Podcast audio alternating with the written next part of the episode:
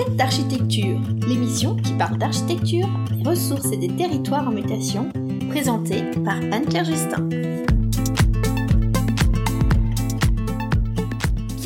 Dans ce troisième volet dédié à la filière roseau où nous étudions de la roselière à l'architecture contemporaine, ce matériau. Vous vous dites, pourquoi le roseau? Eh bien, le roseau est un matériau disponible, un matériau biosourcé, un matériau qui n'a pas besoin d'être planté, un matériau qui se régénère extrêmement rapidement. En somme, c'est un matériau extrêmement frugal.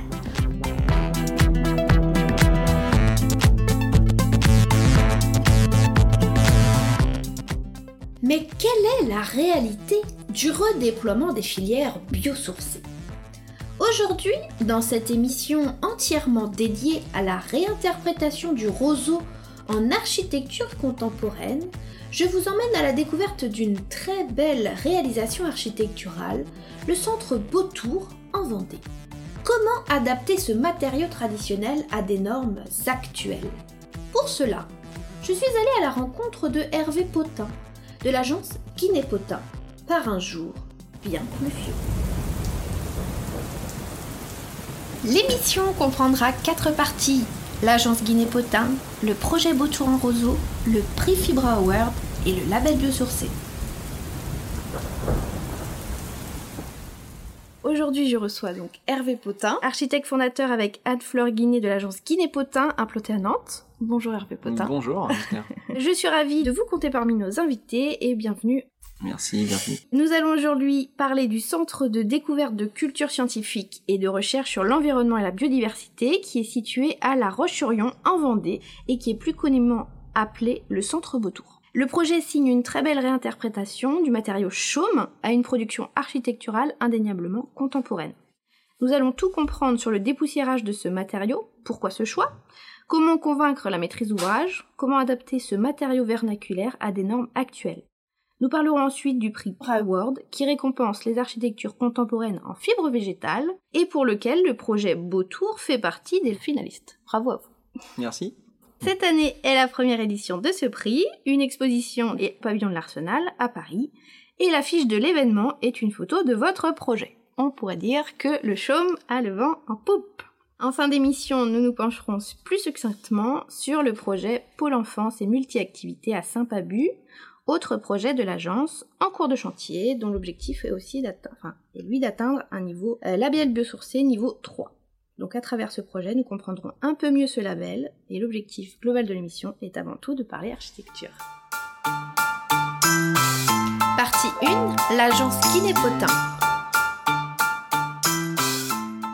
Votre agence a été créée en 2002, elle a été distinguée à l'occasion de différents événements et prix. Moi j'en avais compté 18 au total. Vous avez notamment été lauréat du concours de l'Académie de France à Rome, nommé équerre d'argent 2006 pour la première œuvre, puis vous avez été lauréat des jeunes architectes ligériens la même année, et d'autres distinctions ont suivi dont nous allons reparler plus tard. Est-ce que vous pourriez nous parler de votre agence et comment vous la décririez? C'est effectivement une agence qui est créée en 2002 avec Anne-Fleur euh, Guinée. C'est un binôme qui travaille ensemble à la ville comme à la vie. et aujourd'hui, on est une agence composée d'une petite dizaine de personnes. Oui. On a démarré tous les deux et puis euh, petit à petit ça, ça, grossit lentement mais relativement sûrement. Enfin l'équipe est assez stable depuis euh, 5-6 ans.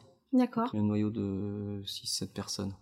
Et qu'est-ce qui vous a poussé à créer votre agence? Alors le parcours, il est assez simple, voire assez classique. J'ai une équipe qui monte son agence. On est diplômé de Rennes en 96, euh, Anne-Fleur en 97. On est monté à Paris puisque c'est ce qui se faisait à l'époque. Aujourd'hui, les étudiants plutôt à l'étranger. Nous, l'étranger, c'était Paris. enfin, notre étranger, c'était Paris. Et puis euh, on a bossé dans des agences euh, qui avaient pas mal la cote à l'époque. Moi, j'ai bossé chez euh, Édouard François et Duncan Lewis. Mmh. Et Anne-Fleur, elle a bossé chez Christian Ovette, qui est décédé depuis, mais voilà, c'était des agences qui étaient assez réputées, on va dire, dans les fins des années 90. Et après, on a eu la chance d'avoir le concours pour l'Académie de France à Rome, donc on est Mm. parti un an à la Villa Médicis, euh, juste avant l'année 2000. C'était votre expérience à l'étranger alors Voilà, c'était ça notre expérience à l'étranger, parce qu'on n'avait pas pu faire Erasmus.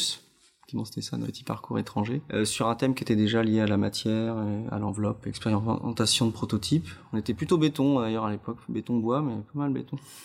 oui, à l'époque, euh, le béton était quand même très présent. C'est ça. Ouais. On est revenu en 99 sur un, une sorte de coup du sort. En fait, Edouard François et Duncan Lewis se sont séparés. Il y a eu un gros split au moment de l'immeuble qui pousse à Montpellier. D'accord. Un immeuble qui avait fait pas mal parler de lui, euh, sur lequel j'avais bossé d'ailleurs en DCE. Duncan s'est installé à Angers m'a proposé de le rejoindre pour m'associer avec lui et puis monter une SARL. Donc, euh, évidemment, quand on a 27 ans, c'est plutôt chouette comme expérience. Enfin, en tout cas, comme, euh, comme appel du pied, donc j'ai accepté. On a débarqué comme ça à Angers, qu'on connaissait pas. Pendant trois ans, on a bossé un peu H24 avec Duncan. sur pas mal de projets, pas mal de concours, euh, pas mal d'expériences et tout. Avec des temps forts comme la Biennale de Venise en 2000, les expos, les confs, et puis après les temps plus, un peu plus durs de charrette continue, euh, qu'on était un peu éprouvantes sur le plan physique et moral, et donc on a souhaité se séparer. En 2002 et on a, on est, on a débarqué à Nantes. Et alors non, depuis toutes ces années, avant de faire le projet du Centre Beautour, est-ce que vous aviez déjà réalisé des projets en matériaux biosourcés? Alors l'expérience avec Duncan et Edouard effectivement avait permis quand même d'aborder notamment la question de l'architecture environnement. Mm-hmm. On avait exploré notamment euh, après à la Villa Médicis et c'est vrai que travailler avec Duncan qui était un peu spécialiste de tout ce qui était architecture végétalisée, enfin en tout cas de façade végétalisée, on a pris ce parti pris là aussi qu'on a créé notre agence. Mm-hmm. C'est vrai qu'on a démarré assez tôt sur euh, des architectures en ossature bois, enfin, notamment sur le travail du bois, pas forcément sur l'isolation qui était encore un peu embryonnaire, enfin embryonnaire c'était pas forcément le, le dada à l'époque, mais euh, pas mal sur le satur bois et bois. C'est vrai qu'une manière générale, les agences ont rêvé un peu euh, sur par le bois, la mm. structure bois, et une tendance aussi générale. Et c'est vrai qu'il y a un des premiers projets qui nous a mis le pied à l'étrier. Euh, en 2005, on a gagné la maison du parc naturel régional Loire-Anjou-Touraine à Montsoreau, qui a été livrée en 2008 et qui était assez euh, pionnière, enfin pour la maîtrise d'ouvrage euh, sur les, la question du biosourcé mhm. et de la démarche environnementale. C'est un projet un peu à double facette, une partie en tuffeau massif sur la façade Loire qui est très patrimoniale. Il y a une, toute une partie en charpente ossature, bardage bois, donc en bardage châtaignier et en isolation en laine de chanvre. C'était un maître d'ouvrage qui voulait pas euh, de laine minérale, type laine de roche, et qui voulait atteindre, à l'époque c'était les cibles HQE, mhm. et qui voulait atteindre les 14 cibles HQE. Ah oui. Avec des performances assez élevées. Et donc, on est en laine de chanvre, euh, on est en doublage fermacelle. Il y a très peu de peinture. Euh... Donc, euh, je précise quand même euh, pour les auditeurs, le fermacelle, c'est un équivalent du, du placo-plate, mais carrément de manière plus écologique. C'est ça, c'est un alliage entre le gypse et la ouate de cellulose. Et donc, on est en voilà, doublage fermacelle, et on a des doublages bois sans COV. L'objectif, c'était pas de COV, pas de PVC, pas de CFC, etc donc c'était déjà assez euh, pointu et nous ça nous a enfin, voilà c'était une sorte de formation aussi enfin ou d'auto-formation là-dessus parce que y avait un maître d'ouvrage exigeant et, et donc un là, assistant un projet à Montsoureau. À Montsoureau, ouais, ouais, celui-là. Ouais. Donc ça c'était déjà en 2008. Ça c'était déjà en 2008, donc avec des études 2005-2008 et après ce projet-là, il y a une espèce d'enchaînement sur des projets assez similaires euh, comme euh, l'écomusée du Pays de Rennes, avec des objectifs assez proches, avec une forte identité environnementale. Donc du coup, quand vous étiez en train de concevoir le centre Beautour, vous aviez déjà une réflexion et puis aussi une maîtrise du fait de chantier que vous aviez euh, suivi sur ces questions-là. Bah, disons qu'on euh, était retenu pour le centre Beautour parce qu'on avait la référence de l'écomusée de Rennes, de Maison du Parc de Montsoreau et de quelques concours perdus mais qui étaient, qui étaient, proches. Pour expliquer aussi aux éditeurs, tout le monde n'est pas architecte, tout le monde ne sait pas forcément que pour le concours, ben, il faut avoir euh, un, des références, des références pour pouvoir euh, montrer qu'on a une mm. capacité à travailler sur le sujet qui nous est demandé. C'est vrai. Partie 2, le projet Beautour entièrement recouvert de roseaux nous allons principalement parler du centre de découverte de culture scientifique et de recherche sur l'environnement et la biodiversité qui est situé à La Roche-sur-Yon. Et ce projet a été distingué lui aussi à plusieurs reprises, offre du développement durable, prix national de la construction bois, prix Miss Van der Rohe et le Fibre Award pour lesquels vous êtes lauréat. Donc le projet finaliste. Ouais, finaliste. Pardon. Je sais pas si on est là. Non, voilà, c'est ça.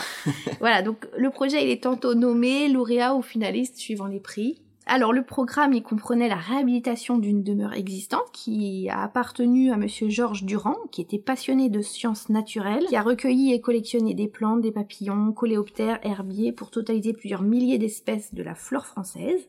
La commande comprenait également une construction neuve, accessible depuis le bâtiment rénové. L'ensemble sert de musée et de laboratoire de la biodiversité.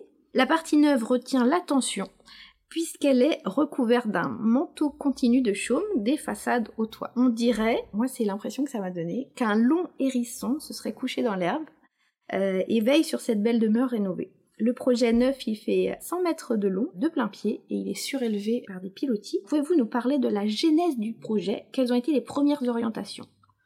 C'est un concours qui date de 2010, lancé par la région Pays de Loire. Il souhaitait à l'époque euh, fabriquer une sorte de réseau euh, d'équipements publics liés au maintien de la biodiversité, donc des équipements à forte connotation environnementale. À l'époque, ils avaient en projet d'en faire un sur Saint-Nazaire, un deuxième en Vendée, au niveau des, des Guillons-sur-Mer, et puis un autre euh, qui était en préparation, je crois, dans Maine-et-Loire. C'est le seul qui a été réalisé pour des raisons éminemment politiques. C'est un concours sur lequel on est très retenu parce que voilà, on avait référence sur l'écomusée de Rennes, sur la maison du parc des Montsoreaux. Mhm. La région avait, avait retenu cinq équipes et on a été désigné lauréat par cette proposition euh, réhabilitation patrimoniale du, du manoir existant et par cette extension de forme un peu euh, animale, comme vous l'avez dit. Euh, mais effectivement qu'on assume, enfin en tout cas qu'on décrit aussi comme ça, comme un, Ouais, une c'est- espèce d'objet un peu organique. La notice, on avait écrit que c'était une branche posée sur le sol, qui évitait de toucher le sol et, et qui respectait, sans forcément être en opposition avec le manoir existant. Les premières visites qu'on a faites, en fait, c'est le, le manoir. Il est, le manoir semblait un, un film de Tim Burton, là. les volets battants. Ah oui, euh, c'est Sleepy Hollow un peu. La- D'accord. La, référence, c'est la forêt hyper sombre, euh, les volets battants, la maison hantée Ok. qui avait été squatté en plus. Donc effectivement, il y avait vraiment ce côté-là de, de trucs complètement détruits, de friches partout, de ronces. Et donc l'idée c'était de faire une rénovation patrimoniale, mais en même temps, vu la force du manoir, de pas faire quelque chose qui s'y oppose, et puis en même temps qu'il enroule ou qu'il embrasse. Et puis comme euh, le programme est, est, est, est quand même cette connotation très forte sur la biodiversité, on a oui. bossé avec le paysagiste donc Guillaume Sevin pour construire un projet qui viendrait s'inscrire dans l'environnement en respectant des, des points d'accroche. Donc le- il y a un point d'accroche qui est évidemment celui du manoir, il y a un autre point d'accroche qui est celui d'une allée de Manial qui était l'ancienne entrée du manoir. Il y a d'autres points d'accroche qui sont des haies euh, côté Grande Prairie au sud. Euh, Il y a un espèce de chêne éclaté là justement qui fait penser à ce Sleepy Hollow. On pourrait croire qu'il y a un cheval D'accord. cabré qui va qui va sauter par dessus. Il y a des haies placées euh, à l'ouest du projet. Donc c'est en fait il y a différents points d'accroche qui nous ont fait positionner le projet en rez-de-chaussée et euh, le faire on va dire danser comme ça en fonction de ces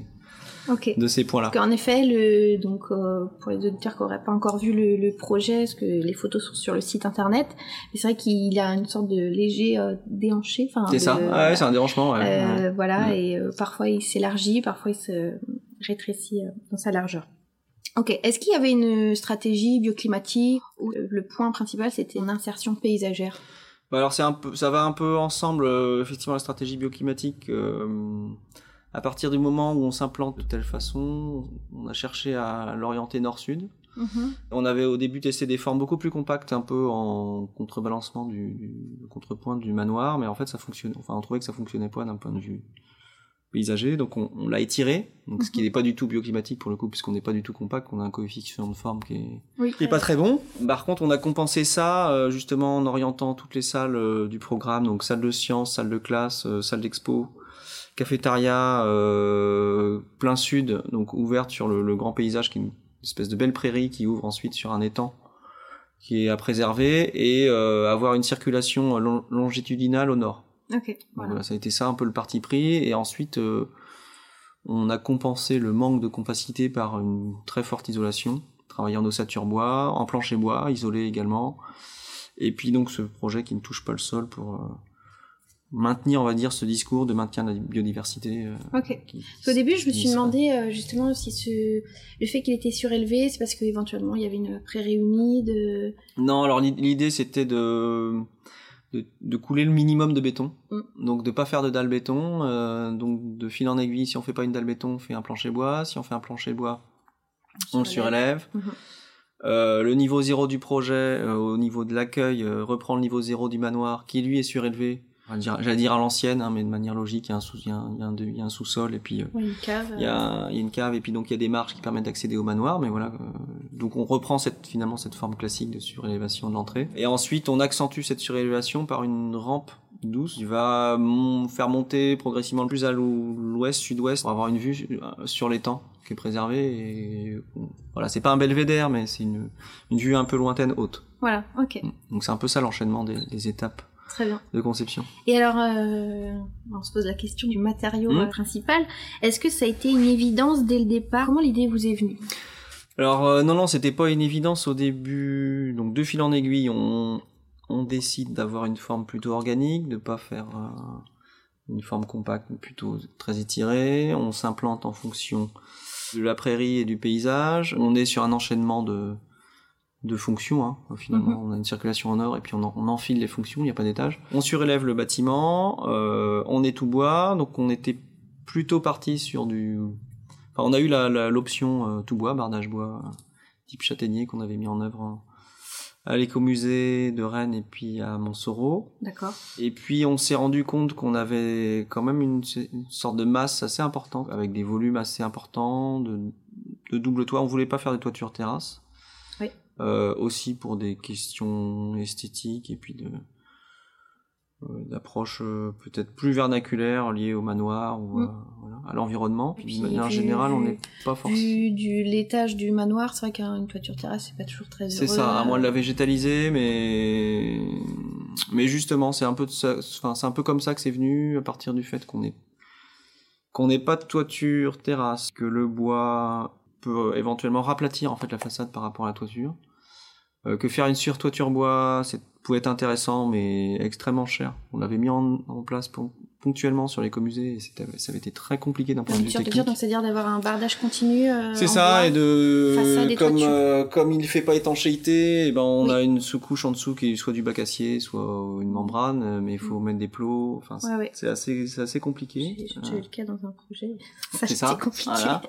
Et puis donc de fil en aiguille, par nos recherches, c'est orienté un peu sur l'architecture vernaculaire vendéenne. Donc, euh, Mhm. C'est-à-dire il y a plusieurs Vendées, euh, le bocage, le marais, euh, etc. Je suis pas vendéen, mais Non, non, mais on peut. il y a quand même beaucoup de Vendéens à Nantes euh, qui sont assez proches de leur territoire, en tout cas qui, qui déterminent bien des zones. ah, d'accord. voilà. des zones On va respecter ça, alors. id- enfin presque identitaires, c'est assez drôle. Et notamment, ce qui nous a intéressé, c'est le c'est le marais. Donc quand on va vers Noirmoutier, on a le marais breton vendéen d'ailleurs. Et donc il y a notamment l'architecture vernaculaire des bourrines vendéennes, Euh, qui sont des, des architectures assez plates, en matériaux simples, hein, c'est de la maçonnerie enduit de chaux et des toitures en chaume. D'accord. Donc on a commencé à regarder ça. Euh, Il y a un écomusée qui s'appelle l'écomusée du Davio, qui est dans ce marais, euh, loin de Noirmoutier. Mhm. Et on est tombé sur une vue aérienne. qui nous a fait, un- enfin voilà, ça a été une espèce de bingo sur euh, le projet, puisque la vue aérienne de cet écomusée-là, c'est un, c'est un, un assemblage de bourrines, donc d'architecture assez plate, assez molle même formellement, euh, avec une toiture en chaux, mais c'est c'est façade blanche. Vous êtes Voilà. inspiré de ça pour, On, est- on s'est inspiré de ça assez directement sur la toiture. mhm. Et comme on est dans une architecture contemporaine, l'idée c'est de faire redescendre la toiture en façade. Et on- une fois qu'on s'est dit qu'on ferait pas de façade bois avec une toiture chaume, bah, la toiture chaume est redescendue en façade. Ok. Et donc là c'était parti comme ça. Voilà. Et là, c'était un sacré pari. Alors, euh, est-ce qu'il y a eu des inspirations justement architecturales euh, du fait du chaume qui redescend en Mm. façade? Parce que ça, c'est vraiment assez atypique. Je pense notamment à la maison qui a été construite en briques et entièrement recouverte de chaume, qui a été réalisée par l'agence Argen Reas. Alors tout à l'heure, avant l'émission, on regardait quelques livres de réalisation. Mm. C'est euh, ce projet-là, justement, parce que lui, il est sorti euh, au- en 2010, donc au Mm. moment où vous, le projet, il était en étude. Mm. Et c'est un projet qui a du chaume en t- façade, toiture, pignon, Mm. euh, partout. Oui, alors c'est, euh, je, je crois que c'est presque contemporain aussi à un numéro, un numéro du magazine écologique qui avait sorti un, un- ouais, un numéro sur le chaume. Et il y avait pas mal d'expériences, enfin pas mal. Je compte sur une petite dizaine, mais euh, d'expériences scandinaves sur du, du chaume en façade. Et on s'est, on s'y est intéressé euh, également parce que le concours et post-voyage d'été, on était parti en Scandinavie en 2008, en Norvège notamment. Danemark, Norvège, et on a eu pas mal de projets, en, enfin même d'architecture vernaculaire en chaume. Et ça, ça, ça a un peu euh, aiguillé le, le, le projet. Ok, d'accord. Ah ouais. Donc il y a eu euh, cette concomitance. Ouais, ouais, complètement. Recherche vernaculaire, adaptation, et puis aussi d'autres. Création contemporaine, ouais, Référence, ouais, dans les voilà. pays, enfin notamment en Flandre, euh, Flandre, Pays-Bas et Norvège. Ouais. Vous avez travaillé avec Patrick Le Goff, donc l'artisan Mhm. chaumier, qui a implanté Herbignac en Loire-Atlantique, 80 km à l'ouest de Nantes. Et j'aimerais en savoir plus sur cette collaboration. Comment ça s'est passé? Parce que vous, c'était un concours. Mmh. Alors comment on fait quand on a un projet où il y a une technique spécifique? Est-ce que vous aviez contacté d'autres chaumiers? Comment vous avez fait pour le convaincre de travailler avec vous alors que vous n'étiez pas encore retenu au concours? Mm. Et que vous saviez pas non plus si lui il serait retenu euh, C'est ça. ensuite. Alors on a eu la chance parce que c'était un concours sur un temps assez long, parce que parfois il y a des concours sur 5-6 semaines qui sont assez courts, là on, on devait être sur un concours sur 8-10 semaines, D'accord. et on a, on a pris contact assez vite avec lui. On est allé le voir avant le, le rendu de concours, bah, pour savoir si notre proposition était crédible, faisable en France, Mhm. puis il nous a hyper bien reçus, et lui à Herbignac, et puis il nous a, ouais, nous a aiguillé sur ce qui pouvait être mis en œuvre. Et lui commençait en plus en même temps à faire des, des protos, parce que ponctuellement il pouvait avoir des garages ou des annexes de maisons, notamment euh, donc en Brière, où euh, il mettait en place du, du bardage en chaume.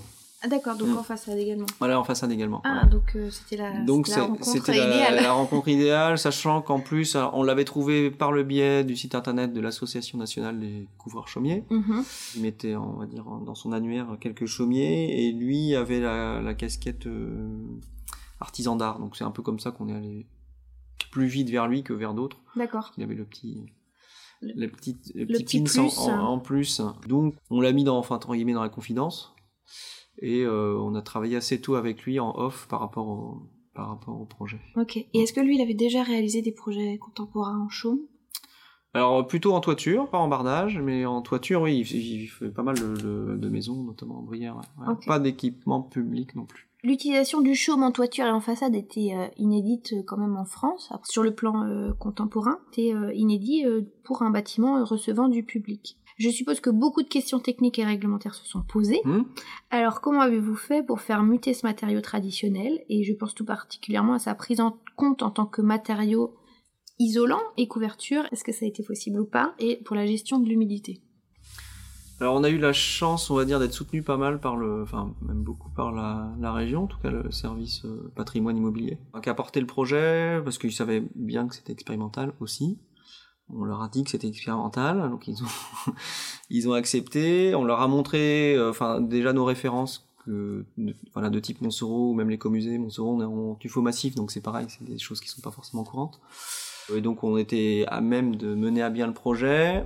On est allé assez vite avec eux visiter euh, bah, des chaumiers et puis monter un dossier technique pour montrer qu'en toiture bah, ça fonctionnait. Euh, Il n'y avait pas d'exigence technique particulière puisque ça se faisait et il y avait un constat de traditionnalité euh, sur ce montage-là. La difficulté a été évidemment en façade. Là on a monté les dossiers avec les références notamment publiées par écologique et puis travailler avec le chaumier pour mettre en œuvre un détail de montage du chaume. Pour lui ça ne posait pas de problème technique particulier, c'était plus l'acceptation euh, par le bureau de contrôle qui a été compliqué. Moi, j'ai l'impression que c'est un peu une hybridation des techniques euh, vernaculaires où Mm. le chaume habituellement il sert, euh, il fait tout en fait. Oui, ouais.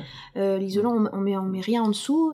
Et puis là, euh, voilà, cette technique plus contemporaine de technique bardage bois. Et puis en fait, on remplace le bardage par, par du chaume. Pendant ces deux années d'études, entre 2010 et 2012, on est allé enfin, assez régulièrement voir le chaumier avec le bureau de contrôle, qui a fini par valider le dispositif en couverture, euh, sous réserve de mettre en place, euh, comme on voit sur les images là, une- un écran Ouais. de sous-toiture, Ok, parce que justement, euh, je précise que vous m'avez amené de la, la de documentation. la documentation et on voit euh, justement le projet illustré euh, en effet BD. C'est très très sympa à regarder d'ailleurs. Donc en écran de sous-toiture, en toiture, donc écran étanche. Donc un pare-pluie. C'est un pare-pluie en fait, le bureau de contrôle considérant que le chaume n'est pas étanche, ce qui est une, une hérésie. hein. Le chaume a des, enfin pour préciser à nouveau, Mm. euh, des, des qualités euh, bah, étanches, des qualités euh, isolantes et en fait en- il est considéré comme simple bardage d'apparat en fait. Voilà. Et également en façade, où là, il y a eu un revirement du bureau de contrôle en chantier. On avait dessiné le chaume comme un bardage, c'est-à-dire Mhm. comme un bardage bois, c'est-à-dire qu'on a l'ossature bois, on a un pare-pluie, euh, des, tasseaux et le chaume vissé dessus. Et en fait, on a été obligé de faire une double, double couche avec un voligeage complet.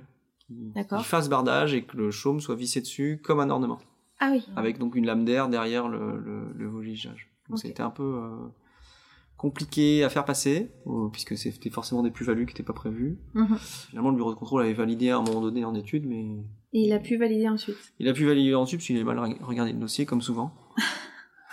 J'en profite pour taper sur le bureau de contrôle. C'est toujours du Ça c'est fait. Ça, c'est fait. Voilà. Ouais. Ok. Alors comment vous avez fait euh, Bon là j'ai un peu la réponse que vous Ouais. m'avez apporté des images, mais justement pour le fêtage, parce que souvent, bah, traditionnellement c'est fait en chaux, Mm. parfois on rajoute aussi Mm. des tuiles euh, par-dessus, mais ça a Mm. craqué le chaume. Ouais, Et traditionnellement, si on met pas de tuiles, on met, euh, on plante des iris. c'est ça. Ça aurait Euh, été bien, voilà. ça. Euh, ça, ça vous aurait plu Ouais, moi aussi, ça m'aurait plu. Ouais. Ah bon Ouais, non, non, ça m'aurait plu, mais c'est vrai que c'était, en fait, c'était assez coûteux.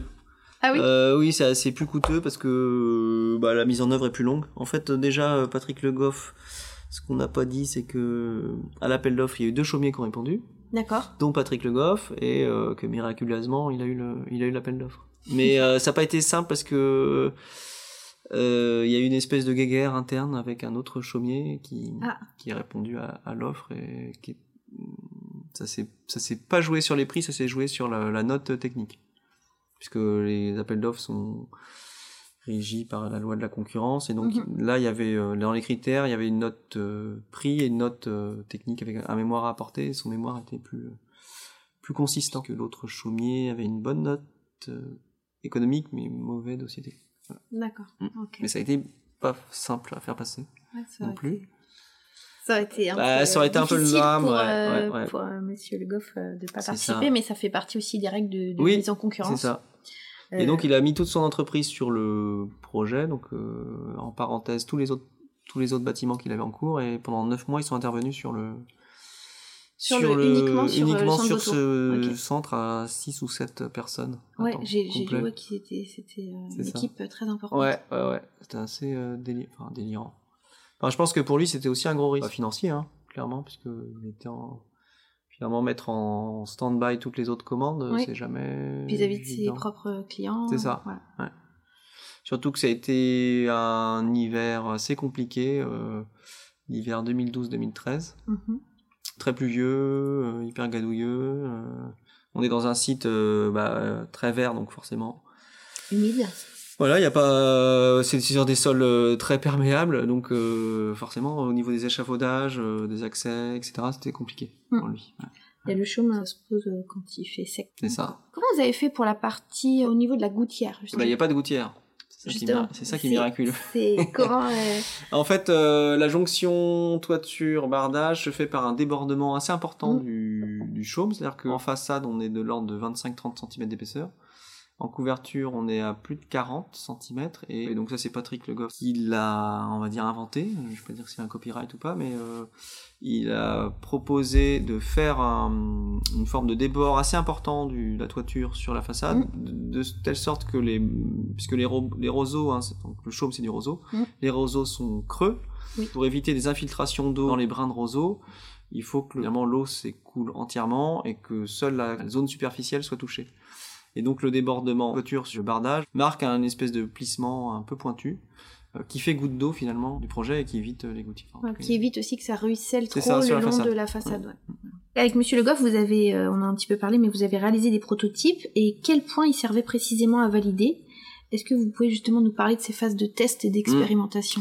Alors en phase PC, on permis de construire, on est allé voir les pompiers de La Roche-sur-Yon. D'accord. Donc le 1085 pour euh, faire valider le fait qu'on soit... Enfin déjà pour leur apprendre qu'il y avait une toiture chaume, mais qui n'était pas celle d'une maison de 100 mètres carrés, mais plutôt d'un d'un bâtiment euh, de 100 mètres de long, Mhm. et qui en avait pas qu'en toiture, mais en bardage. Donc euh, Ils ont pas trop tiré la tête alors il se trouve que par chance, il y a un hôtel au Puy du Fou, euh, lié au parc, il y a des pavillons euh, cou- recouverts de chaume, Ok. qui pour eux sont plus contraignants parce que c'est des lieux d'hébergement, des lieux de sommeil, Mhm. Puisque les pompiers classent comme ça, euh, sommeil et pas sommeil. Et là, on est dans un équipement public. Mhm. Donc pour eux, euh, ce qui leur compte, c'est plutôt les vies des gens et pas forcément les vies des bâtiments. Mais en Mhm. même temps, ils ont pas tort.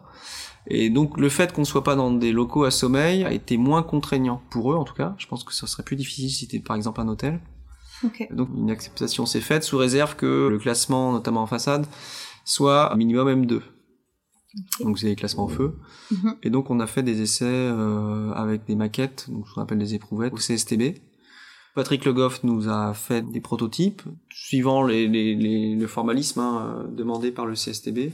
CSTB, c'est le Centre scientifique et technique du bâtiment. C'est ça, excusez-moi. Non, non, c'est pour bien préciser pour que tout le monde puisse Et donc il y a plusieurs laboratoires. Oui. Il y a un laboratoire feu qui se trouve euh, en région parisienne, qui a fait des tests au feu, prototype réalisé par euh, Patrick Le Goff. Ok. Et là, du coup, le chaume, il est immergé dans une matière qui permet de le protéger En fait, ils le, mettent dans est- des. En fait, voilà, le, le- Patrick Le Goff s'engage à faire un prototype euh, qui est semblable à la réalisation, parce Mhm. qu'évidemment, on pourrait faire des prototypes inifugés ou avec euh, des super produits qui empêchent le feu. Donc il s'engage à faire un prototype euh, conforme à ce qui va être réalisé et ensuite, alors j'ai pas assisté au test feu, Ouais. mais c'est mis dans des espèces de fours hein, qui brûlent le matériau, quoi, tout Ok. simplement. Mais du coup, est-ce qu'il a, il a été protégé, le chaume que vous avez Non, utilisé non, non, non, il n'y a pas de protection, il n'y a est- pas d'inifugation comme euh, c'est préconisé aujourd'hui. Il y a eu des changements de, Ok, donc de euh, règles professionnelles euh, là-dessus. ouais, ouais. Parce que justement, j'ai fouillé sur le sujet Hmm. et j'ai trouvé des chaumiers locaux qui ont fait des tests avec des éprouvettes. Et c'est. Euh, voilà, t'as entre du chaume inifugé et non Bien sûr. inifugé. Et c'est vrai que. bah, Il y a une différence. Ouais, Est-ce que ces tests euh, du CSTB, ça alourdit beaucoup le coût du projet? Eh ben, ça l'alourdit pour, pour l'agence d'archi, puisque c'est nous qui les avons payés, que pour la modique somme de 1500 euros, Ah ouais. sympathiquement pris sur nos honoraires. D'accord. Le maître d'ouvrage nous suivant, mais jusqu'à un certain point en disant que euh, on doit assumer euh, nos choix. Ce qui est plus ou moins recevable, mais... bon, voilà, on a, on a accepté de faire ce choix et puis de, de- de partir là-dessus. Patrick Le Goff nous a fait la maquette gratuitement, D'accord. ce qui était quand même déjà plutôt Aimable de. aimable de sa part, parce que c'était l'époque du PC, donc il n'avait pas encore le marché. Ah oui, c'est Euh, c'est en amont. Et ensuite, euh, bah, une fois qu'on a payé ça et qu'on a eu le, le papier euh, du PVM2, et ben c'est parti pour déposer un permis conforme et puis d'avoir l'avis favorable du bureau de contrôle et des pompiers et de, et de démarrer euh, ensuite l'aventure chantier. Et alors, justement, par rapport au maître d'ouvrage, est-ce que dans son cahier des charges, lui, il voulait des matériaux biosourcés Et est-ce que, en ayant choisi le chaume, il a fallu le rassurer sur certains points? Notamment Alors il y la- avait, y avait pas une exigence euh, particulière sur les matériaux biosourcés, c'était on est encore en 2010, 2013, 2004, ouais c'est ça, et c'était pas forcément les termes employés, on était plutôt sur on va dire des critères environnementaux. Mhm. Ou des tableaux type HQE. On était plutôt sur des critères plus de type euh, chantier propre, puis des déchets, euh, filière sèche, etc. Donc euh, pas sur euh, biosourcé comme on l'entend peut-être aujourd'hui avec Oui. les- les- notamment les isolants, Mm. puisque les- on est sur des isolants euh, malheureusement je veux dire pour des, pour des raisons financières euh, type minéral, laine minérale Oui. classique. Justement, j'allais poser. Voilà, non non on est en, en laine minérale classique Ok. là-dessus. Et justement, sur le- la partie financière, est-ce que le budget de l'opération euh, permettait euh, ce projet qui, euh, bah, le chaume, faut le dire, c'est quand même un matériau Oui, qui est coûteux cher, ouais, du fait de la, de la mise en œuvre, Mm. parce que ça, ça prend du Mm. temps à se mettre en œuvre. Comme on Mm. disait, il faut 7-8 personnes en même temps Mm. à mobiliser. Donc ça, est-ce que ça fait partie des points où là, il a vraiment fallu le rassurer sur le vieillissement aussi du matériau? En fait, une fois qu'on a visité le chaumier, enfin, le chaumier en brière, le chaumier, qu'on a monté les dossiers techniques, ils, ils ont, eux, ils étaient assez vite convaincus hein, sur le, le matériau. Il n'y a pas eu trop de difficultés euh, là-dessus. C'est vrai qu'on reste sur une- voilà, finalement un matériau traditionnel. Le vieillissement, il y a un entretien annuel, un peu comme une toiture végétalisée, c'est-à-dire qu'il faut Mhm. enlever les mousses, les mauvaises herbes, euh, etc. Mais que ça aussi pouvait faire partie finalement d'un projet pédagogique pour le centre. Et c'est ce qui s'est fait les premières années, c'est-à-dire que de une fois l'ouverture du centre en 2013 jusqu'à 2017, tous les ans, Patrick Le Goff venait et ça servait de démonstration pour les visiteurs. Le chaumier vient, qu'est-ce qu'il faut faire pour une toiture en chaume pour l'entretenir? Donc là, c'était des visites à, destination des services techniques? Non, non, non, euh, vraiment pour les pour le public. D'accord. Ah, ouais. Ah, ça crée aussi une animation. Ouais, euh, c'était l'objectif, ouais, c'était pas mal. Et alors, le chaume, euh, il vient de Camargue? C'est ça. Est-ce que vous avez eu la main sur sa provenance?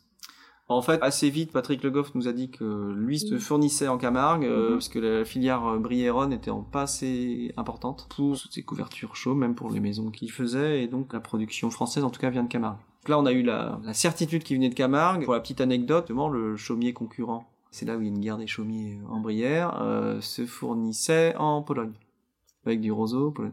C'est rentré dans les critères. euh, ce- Alors on n'avait pas le droit de le dire, mais c'était très subjectif. On trouvait Mhm. que d'un point de vue euh, bilan carbone déjà, Camargue c'est pas tout près. Oui. Alors s'il vient de Pologne, c'est pas super. Ah, ça, on est d'accord, mais du coup, ça pouvait rentrer. euh, Bah non, alors ça rentrait pas dans les critères. À l'époque, on n'était pas encore au calcul euh, à ce type ACV, hein, au bilan donc, carbone. analyse cycle Ouais, de vie du C'est bâtiment. ça, ouais. Et puis, si ça n'avait pas été annoncé aussi dans C'est la, ça, dans procédure la. de, On, peut, on, pouvait de mise en on pouvait rien concurrence, faire. euh, Ouais. C'est interdit du coup de, de sortir du chapeau un, Mm, un nouveau critère. Un, un argument ouais, qui est pas Voilà, recevable d'un point de pas- vue juridique. Sinon, c'est pas équitable. Partie 3 à la découverte du prix Fibra Award. Maintenant, on va peut-être un peu parler du prix Fibra Award. Hum Donc, pour mettre en lumière les constructions en matériaux biosourcés, Amaco, qui est l'atelier matière à construire, a initié le Fibra Award avec le soutien scientifique de l'école polytechnique de Zurich et l'expertise de BioBuild Concept. Le Fibra Award, donc, c'est inspiré du Terra Award, décerné pour la première année, lui, en 2016, également sous l'impulsion d'Amaco, que peut-être, euh, j'espère, un jour je recevrai. Bah oui, il n'y a pas de raison. Et moi, je me souviens avoir été à la remise du prix Terra Award lors du congrès mondial sur les architectures en terre, et j'avais trouvé que c'était vraiment extrêmement inspirant de découvrir des projets qui émergent un peu aux quatre coins du monde, Mm. dans cette veine de matériaux biosourcés, de réflexion sur la réutilisation de matériaux un peu vernaculaires, mais dans une une réinterprétation extrêmement contemporaine. J'avais trouvé ça vraiment euh, très très euh, chouette. Et alors en parallèle du prix, il y a une exposition au pavillon de l'Arsenal à Paris intitulée Architecture en fibre végétale d'aujourd'hui. Il y a aussi le lancement du livre associé. Vous concourez pour la première édition du Fibre Award et vous faites partie des 40 finalistes. Je suppose que c'est une très belle satisfaction pour votre agence. Bah oui, on est plutôt content parce que finalement ce projet-là, il est, enfin, il a été livré en 2013 et le concours date de 2010. Et il Mhm. continue de faire parler de lui, donc c'est assez. Il fait pour beaucoup parler de lui. Ouais, même. pour nous c'est assez, drôle- enfin c'est assez drôle le- entre guillemets, de vivre en termes de communication ce projet, c'est assez marrant. parce que et en même temps ça ça, ça, ça cache d'autres projets qu'on trouve hyper bien et qui sont qui sont Qui voilà, sont moins qui sont, mis, qui sont euh, moins mis en avant, mais voilà, c'est comme ça. Mais ouais, on est hyper content parce qu'en plus, il y a des super projets. À l'expo, le pavillon de l'Arsenal, on est juste à côté de Kengokuma, donc on trouvait ça plutôt chic, comme, euh, Ouais, très, comme, très- voisi- comme voisinage. Très chouette. Vous m'avez dit tout à l'heure que vous avez été à l'inauguration. Moi, j'ai pas été à l'inauguration, mais euh, j'ai regardé les projets et c'est vrai que le projet de Kengokuma, euh, à côté duquel vous êtes, est assez sympathique aussi. C'est donc le chaume qui est utilisé en panneaux préfabriqués C'est en ça, façade. ouais. J'ai fait un petit aparté, mais euh, c'est une technique qui a été, euh, enfin, qui a été un peu reprise par euh, l'agence Formasis. Donc pour les auditeurs qui souhaiteraient voir le projet Kengokuma, ça fait un peu loin, donc ils pourraient au moins venir euh, voir le projet à Nantes, qui est plus près. Alors, comment se passe le concours? Je suppose que du coup, vous connaissez vos concurrents maintenant que vous avez été à l'exposition. Oui, oui, alors on a été contacté assez tôt, mais enfin, pour tout dire, on connaît la commissaire d'expo qui s'appelle Dominique Gozin-Muller depuis pas mal d'années. J'ai parlé des projets d'équipement public, mais on a aussi euh, une casquette euh, habitat et logement, et en 2009, on avait exposé à la Cité de l'Architecture à Chaillot pour l'exposition Habitat écologique, où elle était commissaire d'expo et elle nous avait invité à exposer des logements intermédiaires qu'on a ré- réalisés à Rennes, donc en ossature bois, enfin un mix de bois-béton, qui avait fait un peu parler d'eux à l'époque aussi, voilà. assez- Et j'ai vu que vous avez intervenu l'entretien de... de Chaillot, Du Chaillot, en c'était- 2015 ou 2016, ouais. Ah, Est-ce que c'était à l'occasion de ce projet-là? Alors dans les entretiens de Chaillot, euh, on avait été invité par le directeur de la Cité de l'Architecture qui s'appelle Francis Rambert et je c'était lié à la nomination Miss Van der Rohe Award sur euh, le Centre Beautour. C'est vrai que c'est une belle euh, belle invitation en tout cas de la part de Chaillot et c'est d'ailleurs toujours sur YouTube cette conférence. Vous pouvez la Ok, regarder. d'accord, bah, je, je note alors. D'ailleurs c'est sur YouTube ou sur le site de la, site de, la cité, la Cité de l'Architecture. Parmi les, les autres projets concurrents, est-ce qu'il y a un projet euh, que vous affectionnez ou que Ah, vous redoutez oui, alors, euh, Non, non, non, que je redoute pas, mais j'aime beaucoup. Il y a une maison au, au Danemark que je trouve euh, fantastique, qui est en façade et en isolation en algues, une espèce de micro-algues. Euh, je suis en train de feuilleter le livre pour les auditeurs, et, Oui. et je suis en train de chercher euh, la maison en question que je ne trouve pas. que c'est des algues qui sont comme euh, empaquetées. enfin, C'est ça Ouais, alors il y a une, Des, des ballots d'algues. il y a une ossature euh, bois, je crois, qui est isolée, enfin, avec une isolation en algues, et en plus il y a un bardage algues devant. Et ce qui fait une esthétique assez incroyable. Ce qui est, euh, je trouve assez euh, incroyable dans ce projet, c'est que la vision de l'extérieur, on dirait que c'est un peu une, une cabane dans, Hmm. les- dans la forêt. Ouais, il y a un côté un peu primitif, comme une hutte, ouais. Voilà. Ah Et puis alors de l'intérieur, euh, c'est tout blanc avec du bois. Enfin, ça fait très contemporain. Il y a une, vraiment une différence assez importante. Hmm. Moi, j'aime beaucoup le, le centre culturel et la résidence d'artistes qui est au Sénégal, qui a été, je crois que c'est celui-ci, qui a été réalisé par une femme, Toshiko Mori. Et où justement le projet il associe des ombrages et la récupération d'eau de pluie avec Hmm. les, les toitures. C'est euh, une technique chaume également, mais utilisée avec euh, une plante euh, locale. Donc c'est pas, pas du roseau vraisemblablement. Je le trouve très sympa. Et puis bah, le, le projet Kengokuma aussi, il, Ouais, ouais, il est super beau. Mm. il, il plaît, il- il plaît bien. C'est presque des bardeaux de chaume, d'ailleurs, c'est assez étonnant. Il y a un côté euh, tapissage comme ça de la façade, Mm. qui est étonnant. Et puis Ouais. l'intérieur Mm. aussi, ces poteaux là qui font comme une forêt d'arbres, euh, je trouve qu'il a une, euh, une belle poésie intérieure, extérieure. euh, Moi j'aime beaucoup. Partie 4. Le label biosourcé et le label E+C- à travers un nouveau projet de l'agence. Récemment, euh, l'agence Guinée-Potin a réalisé aussi bah, d'autres projets depuis, Mhm. c'est ce qu'on disait. C'est ça? Pas que Beautour. Il n'y a pas que euh, Beautour. Moi, je voulais parler du projet Pôle Enfance et Multi-Activités à Saint-Pabu, dans Mhm. le Finistère, dont l'objectif du projet est d'atteindre le niveau 3 du label biosourcé. Le bâtiment est actuellement en chantier et il sera livré en 2020. Hmm, tout C'est à fait. toujours le cas Ouais, c'est bien le ça. Ok. On a eu des petits soucis de démarrage de chantier, mais Ouais, ça, c'est... un, un classique. Voilà. Ce projet est également lauréat de l'appel à projet bâtiment performant de l'ADEME. Donc l'ADEME, c'est l'Agence de l'environnement et de la maîtrise de l'énergie. Alors, pour ce projet, quelle est la ligne directrice sur le plan architectural Alors c'est encore un projet sur concours, hein, pas mal de projets qu'on fait à l'agence, hein, Mhm. comme Beautour ou comme d'autres, avec dans le programme euh, des exigences très claires sur euh, les performances. L'expérimentation du label E+, c'est moins, une volonté du maître d'ouvrage d'être E plus 4, c'est moins 1. Là, on est en, on est en en fait, hein. on est en énergie positive, c'est-à-dire que le bâtiment doit produire euh, plus d'énergie qu'il n'en consomme. Et puis le C, c'est le bilan carbone. Niveau C2, qu'on devait atteindre initialement, euh, je rentre directement dans le détail, mais le C2 est très compliqué à atteindre quand on est E4. Et il y a quasiment pas de projets en France qui sont E plus 4, C moins 2. Euh, Donc énergie euh, qui va être producteur d'énergie beaucoup plus que ce qu'il n'en consomme. Et euh, le C, c'est son bilan carbone. C'est ça. Alors le niveau C2 impose des enfin des règles assez strictes et le fait d'être E4, c'est-à-dire produire de l'énergie, pour le moment on ne le fait qu'avec des panneaux photovoltaïques mhm. et les panneaux photovoltaïques sont pas très clean d'un point de vue carbone. Oui. Alors ce qui dégrade la note du C. Voilà, c'est très technique hein, ce que je raconte. Non, non, non, mais c'est très intéressant et justement, il y aura très certainement prochainement des émissions sur le Mm. sujet des panneaux photovoltaïques qui est des terres rares qui sont impliquées dans la conception ouais. Et qui sont, euh, d'un point de vue écologique, environnemental, euh, ben, présentent un bilan très très mauvais. Ouais, on veut dire Euh, catastrophique. même. oui, même on peut le dire. Mm. Justement, donc ça c'est pris en compte parce qu'aujourd'hui il y a quand même une mode du BPOS, Oui, euh, oui, oui, donc c'est bien de produire de l'énergie renouvelable, mais derrière il y a quand même une face euh, qui pas la face cachée. une face cachée Ouais. qui est dont on parle beaucoup moins et donc c'est bien de savoir que c'est c'est Mm. quand même pris en compte dans le bilan carbone comme vous dites. C'est ça. Alors, donc les objectifs programmes sont assez complexes. Donc le maître d'ouvrage voulait qu'on soit E plus 4, C moins 2, qu'on soit du niveau biosourcé, donc niveau Trois. 3, Donc ce qui est le plus élevé. ce qui est le plus élevé, et qu'en plus on soit un- dans un budget raisonnable, dans un site un peu compliqué, donc beaucoup de critères. On a gagné ce concours l'an dernier, ça a été un concours euh, très rapide d'un point de vue du timing. On l'a gagné en avril 2018, on a fait l'APS en mai, l'APD en juin, le dépôt de permis en juillet Ok. Le, la phase projet à la rentrée, le do- les dossiers d'appel d'offres l'automne, lancer les appels d'offres avant l'hiver, Mhm. et clé les appels d'offres en février 2019. Ok, donc Moi, j'avais jamais fait ça. Donc c'est hyper. Hyper timé, et Ouais. on a démarré le chantier en avril-mai. Même en privé, j'allais dire, puisqu'on bosse quand même... euh, voilà, on bosse pas qu'en maîtrise d'ouvrage public, on bosse aussi en maîtrise d'ouvrage privé avec des Mhm. promoteurs. euh, et même en promotion, j'avais jamais eu ce rythme-là. Euh, enfin, en tout cas, imposé et, Ah, puis c'est et, et respecté. ouais, c'est c'est difficile quand même d'être sur un rythme très timé alors que vous ex- enfin vous On essayez d'atteindre ouais, des, ouais, des- des des performances niveaux compliquées, qui sont euh, Ouais. compliqués, qui sont Mm. nouvelles. Mm.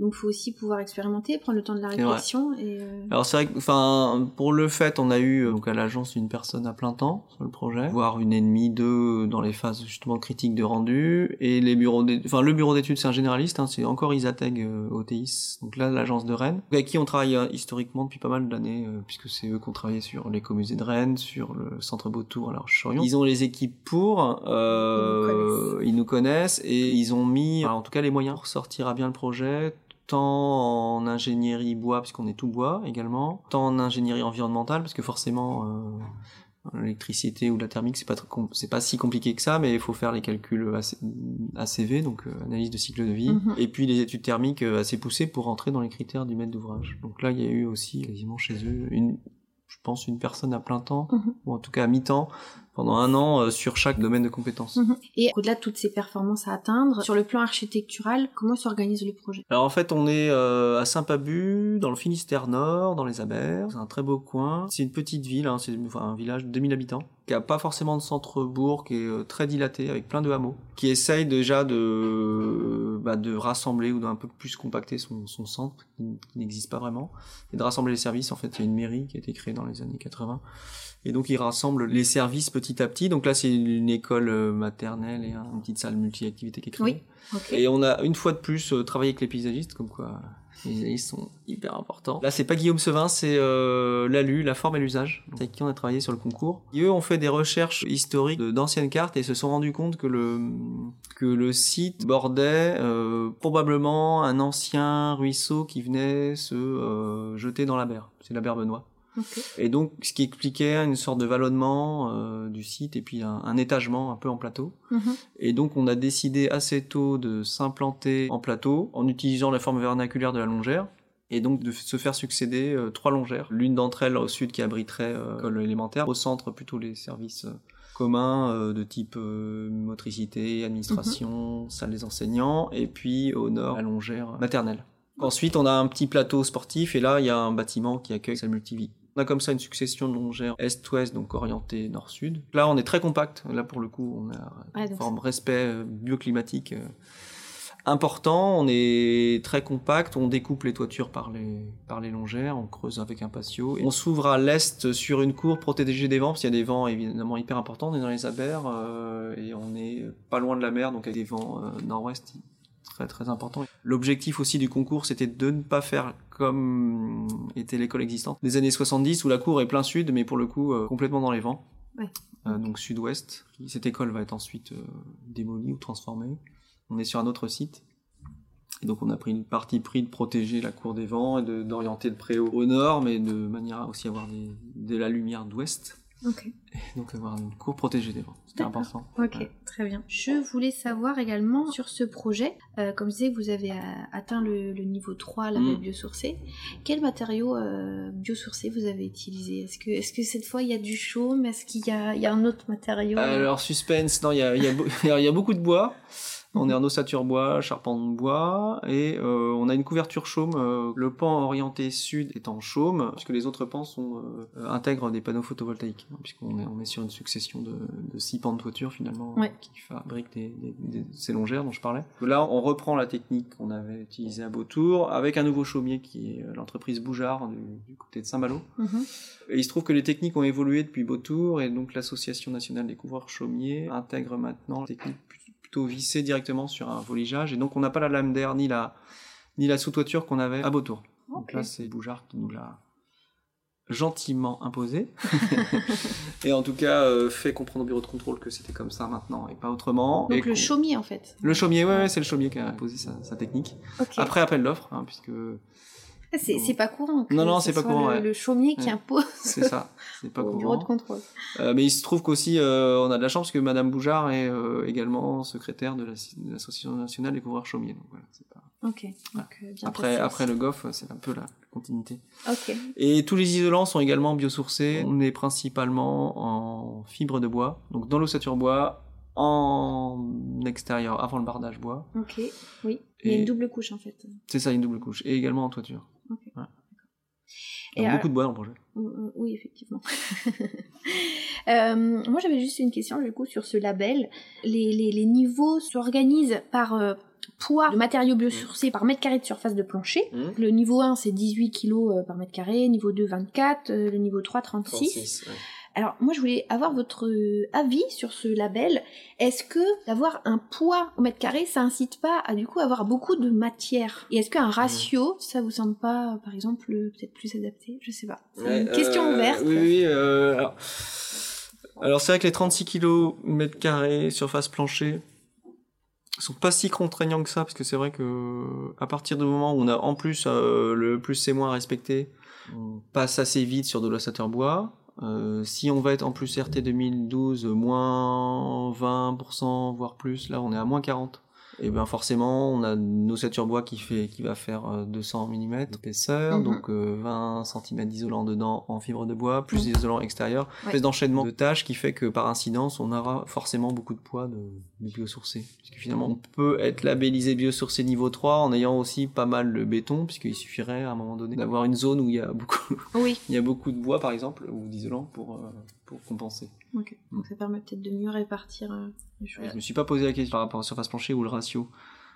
Parce que du coup, ça, l'objectif, c'est aussi, enfin, d'une façon générale, d'utiliser de moins en moins de matière, autant que Mm. possible. Mm. C'est une question que je me suis posée, en fait, quand j'ai vu la façon dont c'était euh, enfin calculé. Et c'est vrai que là, par exemple, sur la toiture sud en chaume, on a une couche importante puisqu'on a quasiment 300 mm entre l'isolant, euh, l'ossature bois, enfin de, de, cha- de charpente. euh, Au-dessus, on a du voligeage et on remet. euh, le chaumier va nous remettre euh, 35 cm. Donc ça veut dire qu'on a quasiment une toiture qui fait 60 cm d'épaisseur. Donc là, je pense que thermiquement, on va être pas mal. En tout cas, en termes d'inertie. ouais. Et alors, euh, si vous deviez conseiller un maître d'ouvrage ainsi qu'un confrère architecte pour faire usage du chaume, qu'est-ce que vous leur diriez? Voilà qu'il faut être euh, endurant et persévérant, mais c'est un peu une qualité inhérente à ce métier. Ok, très bien. Alors juste pour terminer, parce que tout à l'heure vous m'avez dit que bah, du fait du projet Beautour, il y a beaucoup de projets euh, qui sont moins mis en lumière. Hmm. Est-ce que vous avez envie de nous dire euh, un mot sur un projet euh, que vous affectionnez Un ou, projet qu'on aime bien. qui Euh... pas beaucoup en lumière Oui, oui, bah il y, a deux- il y en a deux réc- enfin, récents. Il y a la maison de service public de Quimper qu'on aime beaucoup, qui a été livrée en 2013, qui commence à dater un petit peu. Euh, et euh, l'école, euh, l'école maternelle de Tréverien au nord de Rennes. D'accord. qui avait été alors qui n'était pas dans les hum, Terra Awards puisqu'on avait candidaté mais qui avait été dans l'exposition sur les terres crues à Grenoble il y a quelques années ça s'est livré en 2000, euh, 2015 et ensuite on a pas mal enfin on a des opérations de logement qui sont assez enfin qu'on aime bien notamment celle de, on a une pas loin à Rezé euh, Zac de la Jaguère Voilà. La ZAC de la. Voilà. Ok, très bien.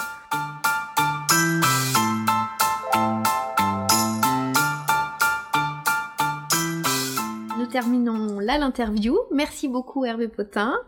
Euh, nous avons pu retracer ensemble votre expérience acquise à faire évoluer le chaume comme matériau utilisable en architecture contemporaine, autant par son utilisation en façade qu'en toiture, mais aussi par les solutions techniques que vous avez trouvées avec euh, Monsieur Le Goff, Mhm. un petit peu parce que le bâtiment est actuellement euh, temporairement fermé, mais on espère qu'il va réouvrir très très vite. Donc j'ai été ravie de m'entretenir avec vous durant cette période effervescente liée à l'inauguration de l'exposition au pavillon de l'Arsenal, et en attendant des résultats finaux, je vais rester très attentive comme vous, je suppose. Nous vous souhaitons une très belle continuation architecturale. merci, Merci. Anne-Claire Merci aux auditeurs de nous avoir écoutés jusqu'au bout sur Enquête d'architecture. Retrouvez toutes les informations de l'émission sur le site web dédié www.en-quête-d'architecture.fr. Vous y retrouvez toutes les photos des projets dont nous avons parlé, mais aussi plein d'autres informations autour de l'émission et notamment les prochaines émissions à venir. Si vous avez aimé cette émission, n'oubliez pas de mettre une pluie d'étoiles, des commentaires les plus positifs possibles, bien sûr, et puis de vous abonner. C'est très important, ça permet au podcast de prospérer. À très bientôt pour la prochaine émission.